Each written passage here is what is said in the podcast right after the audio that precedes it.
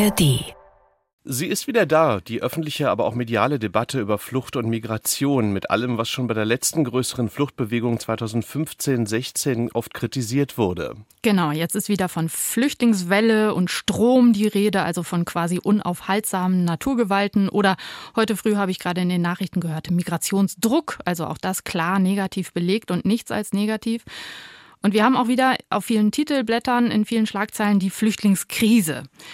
Journalistische Verantwortung beim Berichten über Flucht und Migration. Das ist heute unser Thema. Mein Name ist Katrin Aue. Herzlich willkommen. Und ich bin Michael Mayer. Wir wollen dabei nicht ignorieren, dass es zurzeit wieder eine hohe Zahl an Menschen gibt, die nach Deutschland kommen.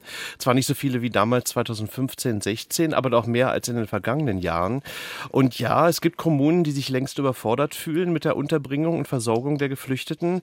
Aber gerade in Zeiten wie diesen muss die Medienbranche trotzdem schauen, dass sie nicht mitzündelt sozusagen. Und was das angeht, ist diese Woche das Titelblatt des Spiegel viel diskutiert worden. Ich habe den Spiegeltitel jetzt gerade vor mir. Also da sieht man auf dem Titelbild so eine Schlange dunkelhäutiger Männer, die in Lampedusa ankamen. Dahinter äh, so ein Schiff, auf dem steht Lampedusa, Catania.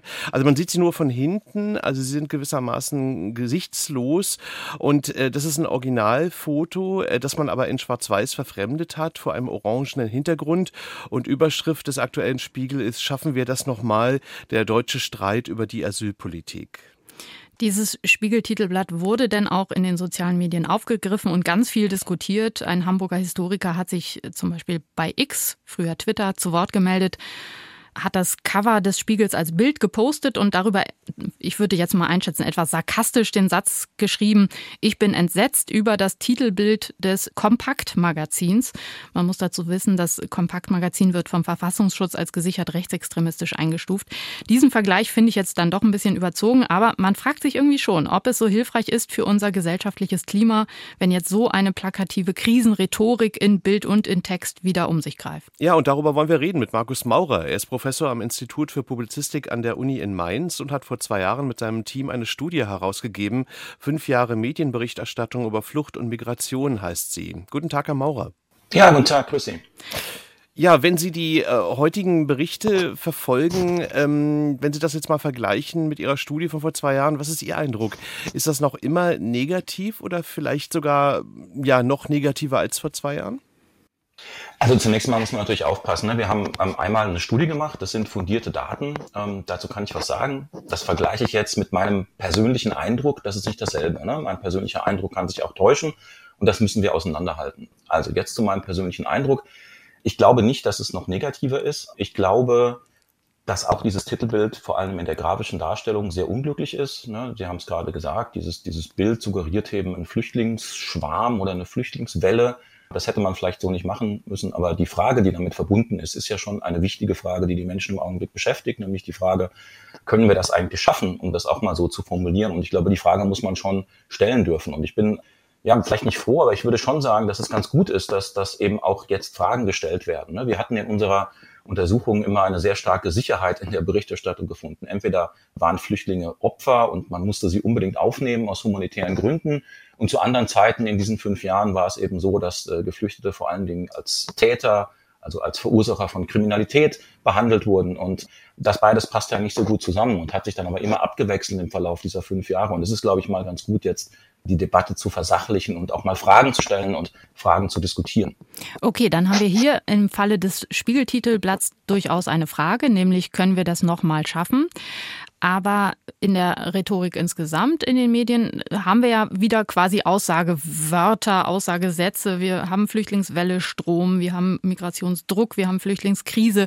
Also so sehr fragend finde ich das jetzt erstmal nicht. Naja, ist, wir haben jetzt ja über den Spiegeltitel gesprochen. Wie gesagt, ich habe jetzt nicht, ich kann jetzt keine fundierte Aussage über die gesamte Berichterstattung machen, weil wir das nicht untersucht haben.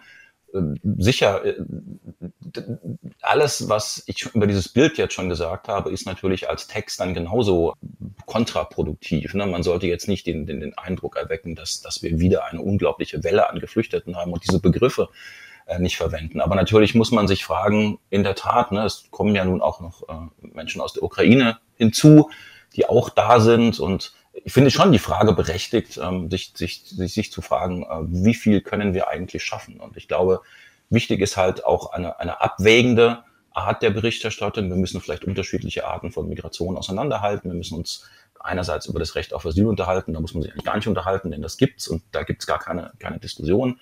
Aber dann gibt's eben auch viele Menschen, die hier sind, obwohl die das vielleicht eigentlich gar nicht mehr sein sollten, die also kein Recht auf Asyl haben. Und das zu differenzieren, das wäre, glaube ich, jetzt die Aufgabe der Medien und dann eben tatsächlich Fragen zu stellen und zu gucken, können wir das schaffen? Wie viel können wir schaffen?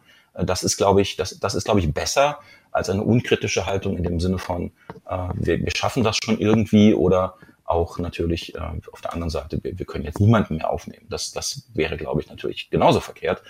Und deswegen finde ich es schon gar nicht schlecht, diese beiden Dinge ein bisschen gegeneinander abzuwägen, wie das ja auch dann in dem äh, Interview, das hinter diesem Titel äh, beim Spiel steht, durchaus der Fall war. Aber auch wenn Sie noch mal so nett zu sagen, äh, was waren denn damals konkret die Ergebnisse in der Studie, die Sie vor zwei Jahren gemacht haben? Also wir haben die Berichterstattung untersucht von Leitmedien in Deutschland zwischen 2015 und 2020 über äh, Geflüchtete und Migration. Und das Kernergebnis war eigentlich, dass wir zwei sehr unterschiedliche Arten der Berichterstattung gefunden haben, die sich immer wieder so abgewechselt haben im Zeitverlauf. Das eine ist die Idee, dass wir Geflüchtete aufnehmen müssen aus humanitären Gründen. Also Flüchtlinge sind Opfer und wir müssen ihnen helfen. Auf der anderen Seite aber auch äh, das andere Narrativ, wie wir das genannt haben, Geflüchtete sind Täter, also Geflüchtete verüben Verbrechen. Es gab damals natürlich tatsächlich auch eine ganze Reihe von äh, terroristischen Anschlägen, an denen Geflüchtete beteiligt waren. Und dieses Narrativ, diese beiden Narrative haben sich eigentlich immer abgewechselt. Und zwar immer in diesen Extremen. Ne? Und dazwischen, und das ist eigentlich das Hauptproblem gewesen, das wir damals gesehen haben, ist nicht viel passiert. Am Anfang war die Berichterstattung sehr positiv, dann sehr negativ und ist immer negativer geworden. Und ja, das, das ist ein Grundproblem, das man in der Medienberichterstattung allerdings nicht nur über Geflüchtete hat, weil Medien berichten halt üblicherweise nicht über Menschen, sondern sie berichten über Probleme. Und Menschen tauchen auf, wenn sie entweder Probleme haben oder Probleme verursachen. So ist das mit Geflüchteten in diesen fünf Jahren gewesen. So ist es aber oft auch mit äh, anderen Menschen. Eine ihrer Handlungsempfehlungen in dieser Studie war damals, in den Medien muss das Verständnis dafür größer werden, dass zugespitzte Berichterstattung Folgen hat und seien es auch nicht beabsichtigte Folgen. Was haben Sie damit konkret gemeint damals? Das ist genau das, was ich gerade gesagt habe. Ne? Wenn wir Berichterstattung immer nur in die Extreme äh, berichten, also wenn wir sozusagen entweder Flüchtlinge sehr, sehr positiv bewerten, äh, wie am Anfang, oder dann eben sehr, sehr negativ, dann bilden Menschen sich natürlich Urteile über Geflüchtete. Und je nachdem, zu welchem Zeitpunkt äh, Sie sich die Berichterstattung anschauen, sind die Urteile dann eben sehr positiv und sehr negativ. Und das muss man als Journalist und Journalistin verstehen, dass natürlich Menschen sich Urteile aufgrund der Berichterstattung bilden. Und äh, wenn man eben sehr negativ über Geflüchtete berichtet, zum Beispiel, weil man sie eben nur dann überhaupt noch in den Medien äh, zu sehen bekommt, wenn es um Kriminalität geht, dann äh, verursacht man damit vermutlich eben den Eindruck bei den Menschen, dass Geflüchtete zum Beispiel sehr viel Kriminalität verüben, was ja nicht unbedingt richtig ist. Und ähm, das muss man verstehen. Man muss, glaube ich, verstehen, dass Menschen nicht so einfach selbst verstehen, dass Medien eben über Probleme berichten und nicht einfach nur über Menschen und dass es eben auch sehr viel Geflüchtete und andere Menschen gibt, die überhaupt gar keine Probleme haben und keine Probleme verursachen und dass das der größte Teil der Menschen ist, die hier sind über die wird aber nicht berichtet. Und dann übersieht man diese Menschen halt sehr leicht als Rezipientin oder Rezipient. Haben Sie den Eindruck, dass die Medien aus dieser Handlungsempfehlung irgendeine Folgerung gezogen haben? Also ich habe ja schon gesagt, dass oder geschrieben damals, dass das relativ schwierig ist. Ne? Wenn wir sozusagen Medien das Gefühl geben möchten, dass sie auch mal über gelungene Integration, Menschen, die hergekommen sind und jetzt ein ganz normales Leben führen, wenn Journalisten darüber berichten sollten, dann müssten sie schon ein paar ganz äh, alte journalistische Grundsätze verändern, nämlich eben den Fokus auf negative Berichterstattung und auf dieses Extreme, das besonders Auffällige.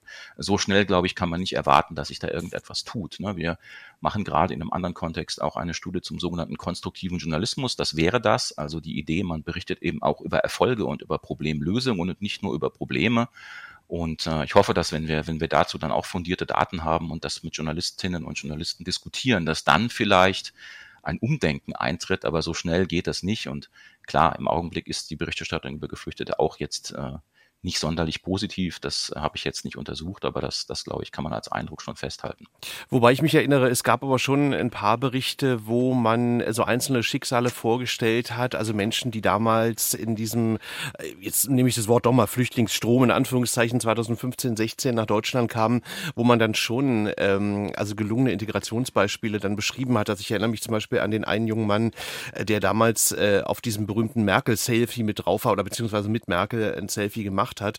Und da wurde dann sein Werdegang so beschrieben und der war dann recht positiv. Also vereinzelt, glaube ich, gibt es das schon manchmal, oder?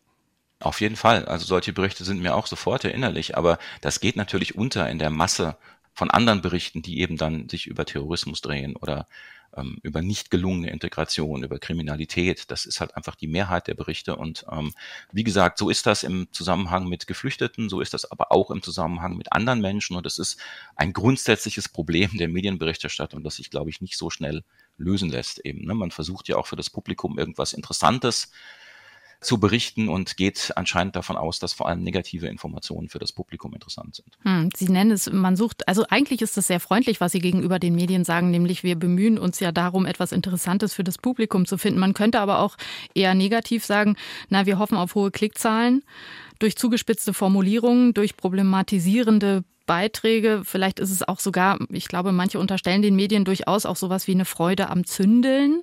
Würden Sie das jetzt komplett zurückweisen? Ja, also ich würde, also Freude am Zündeln würde ich den Medien ganz sicher nicht unterstellen. Also wir haben eine ganze Reihe von Studien in unterschiedlichen Kontexten gemacht, in denen wir schon auch kritisch mit Medienberichterstattung umgehen. Und ich finde das auch kritisch, das habe ich ja auch gesagt, ich finde das kritisch, dieses entweder sehr positiv oder sehr negativ zu berichten über Geflüchtete oder über wen auch immer.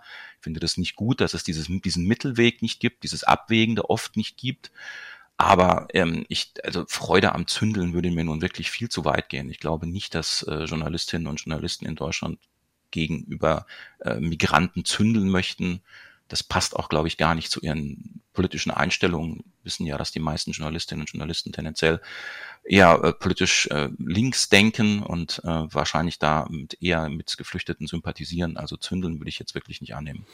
Ich habe auch noch eine Frage. Ich weiß nicht, ob das jetzt zu sehr um die Ecke gedacht ist, aber ich habe mich auch gefragt, ob die ja doch manchmal unzureichende Berichterstattung aus manchen afrikanischen Ländern oder jetzt auch Syrien oder Irak oder so, das sind ja oft auch Länder, wo Journalisten und Journalistinnen äh, schwer reinkommen, ähm, ob nicht das vielleicht auch mit ein Grund ist, warum man dann zuweilen den Flüchtenden äh, zu wenig Verständnis entgegenbringt. Also wenn man jetzt mehr wüsste über die Länder, aus denen die Menschen flüchten, vielleicht würde das auch eine andere Stimmung erzeugen. Wie sehen Sie das?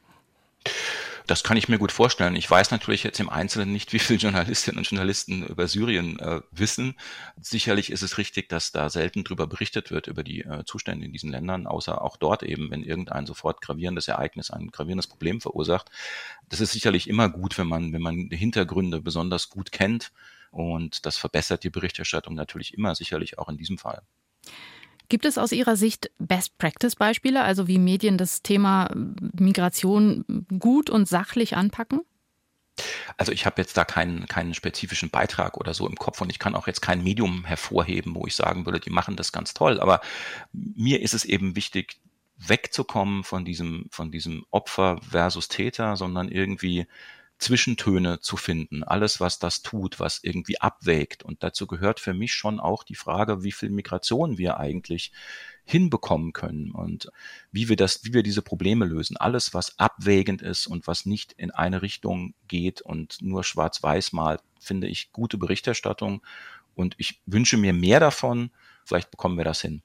Ich habe mich auch gefragt, wäre es nicht auch spannend, äh, zumindest hier und da mal äh, mit den Flüchtenden zu sprechen? Also man spricht ja ganz oft eigentlich nur über sie. Also man hört ja relativ wenig dann von den Menschen selbst. Also warum bist du geflüchtet? Also wie war deine Flucht? Also was hast du dem Schlepper bezahlt und so? Also ich finde, man liest das jetzt nicht so häufig. Wäre das vielleicht auch ein äh, ja Best Practice Beispiel, dass man da so die Berichterstattung ein bisschen transparenter oder besser machen könnte?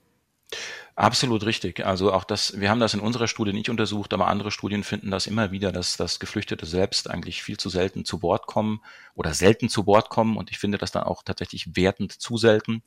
Ähm, Und genau, das hat auch viel mit dem, was ich vorhin schon sagte, zu tun, konstruktiver Journalismus. Wenn man so etwas äh, machen würde, dann würde man tatsächlich wesentlich mehr über die Menschen lernen, über ihre Motivation und auch Hintergrundinformationen bekommen. Und äh, das wäre auf jeden Fall auch etwas, was ich mir sehr wünschen würde, dass in Zukunft häufiger passiert. Markus Maurer war das, Professor an der Uni in Mainz über journalistische Verantwortung beim Berichten über Flucht und Migration. Vielen Dank.